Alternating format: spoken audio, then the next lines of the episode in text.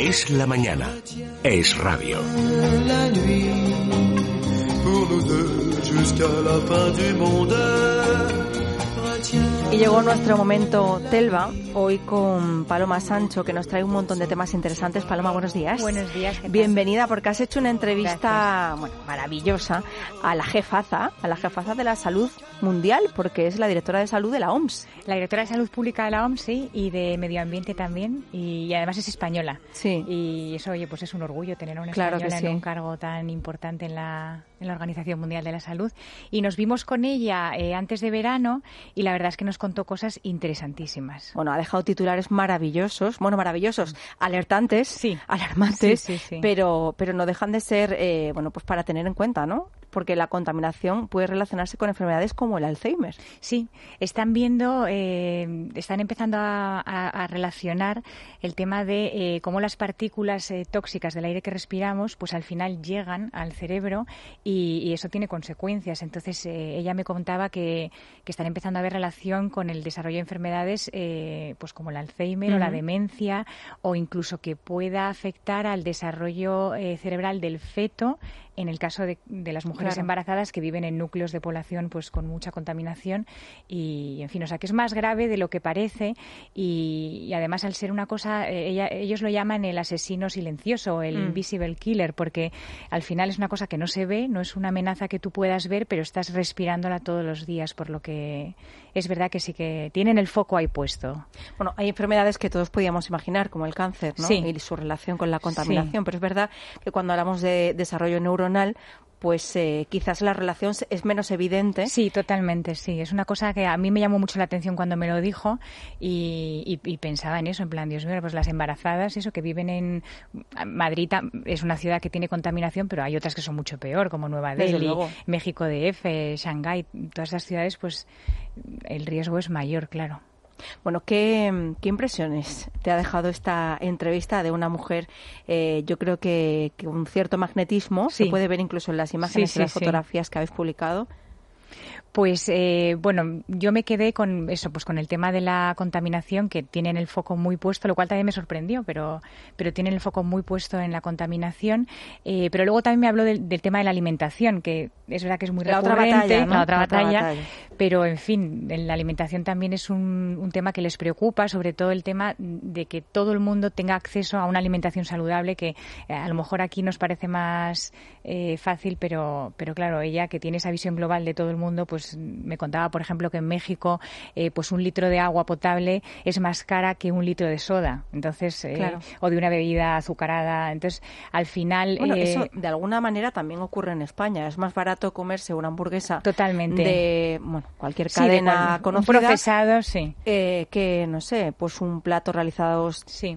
a base de verduras, por ejemplo, que ahora mismo son caras. Son caras o un, O un pe- o el pescado, pescado bueno, o- sí, totalmente. Y ella decía que al final el tema de la alimentación se estaba convirtiendo en, en algo elitista el poder comer bien y eso también había que, que Que trabajarlo frenarlo. y frenarlo y yo creo que tiene razón, efectivamente. Bueno, España me imagino que salió en la conversación Sí. en varias ocasiones. Sí. Sí. ¿Y qué, qué te dijo de, de nuestro país?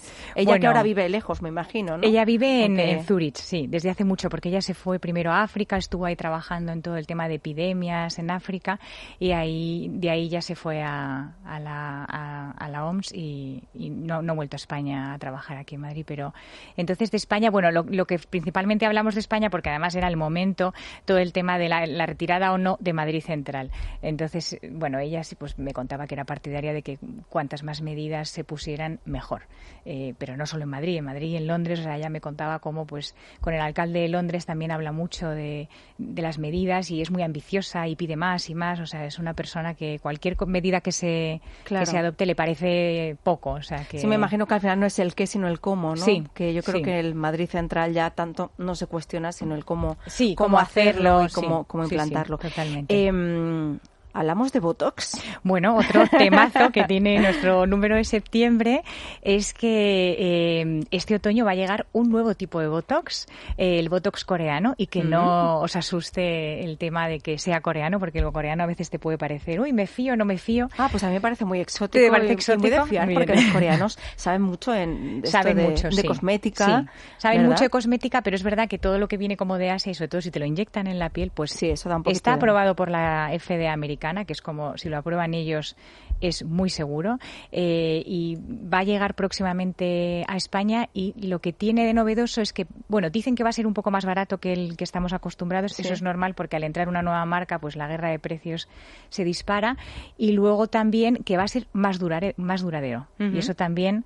eh, O sea, el uso es el mismo. el uso es el mismo, pero tiene lleva incorporada en la fórmula una proteína que ralentiza un poco la expansión de, de la toxina. Entonces eso hace que se concentre más, se, entonces dura un poco más. Sí, Pues, porque el Botox normalmente se, se absorbe, ¿no? Claro, se va termina reabsorbiendo y el cuerpo. de tres meses a seis, pues este están hablando de seis como el doble. De-. Pero Bueno. bueno, está por llegar y hay que verlo, pero, pero bueno, es una noticia y oye, las, las amantes del Botox que vayan preguntando por esta novedad a sus centros Más de cosas que podamos destacar de, de este número, que está, bueno, calentito, salió la semana Sí, sí, sí. pasada. Pues a ver, si quieres te cuento una tendencia de maquillaje que viene fuerte eh, ahora este otoño, que es el labio gótico. Sí. Ese labio pues como de color vino intenso, incluso negro, que es como un poco así vampírico. A mí me parece poco favorecedor, a mí, porque Sí. tienes que tener Sí. los labios muy gorditos, muy Sí. carnosos, para que no haga el labio más pequeño, ¿no? Sí, y además es verdad que, a ver, es un color difícil porque pintártelos de ese color, pues tienes que perfilarlo muy bien, eh, que no se te manchen los dientes, o sea, tienes que tener un poco de, de maña. Eh, pero bueno, el efecto es bonito, si lo ves en los desfiles de Chanel, en los de Chloe, En pasarela todo queda bien, Todo queda Paloma, pero en la fantástico. vida real... Tienes razón, pero bueno, si tienes la piel así un poco pálida y un labio bonito, es verdad que, que Claro, porque además yo, me estaba imaginando, eh, ya con una de tus compañeras hablamos de la tendencia del eyeliner amarillo. Sí. Y claro, ya me estaba imaginando yo con el ojo amarillo, la boca, eh, los labios en- pintados en un color así tan oscuro, ¿no? O en negro.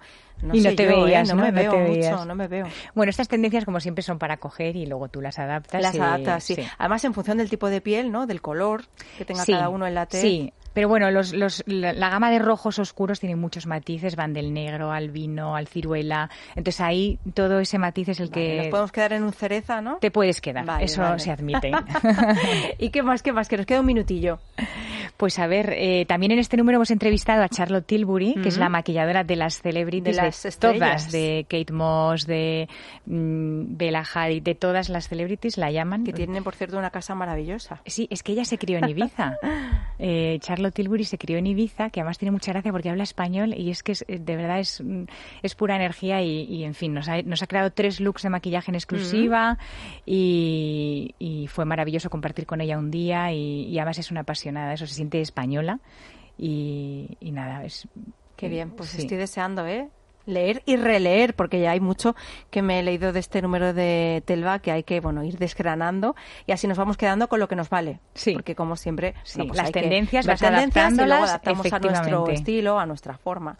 En fin. Bueno, pues Paloma, un placer. Nada, muchas gracias a Que ti. seguimos hablando, bueno, yo ya no estaré, pero Bueno, pero continuamos con este veremos. espacio de Telva que a nuestros oyentes les encanta. Perfecto, Gracias. muchas gracias. Es La Mañana de Federico. Es Radio.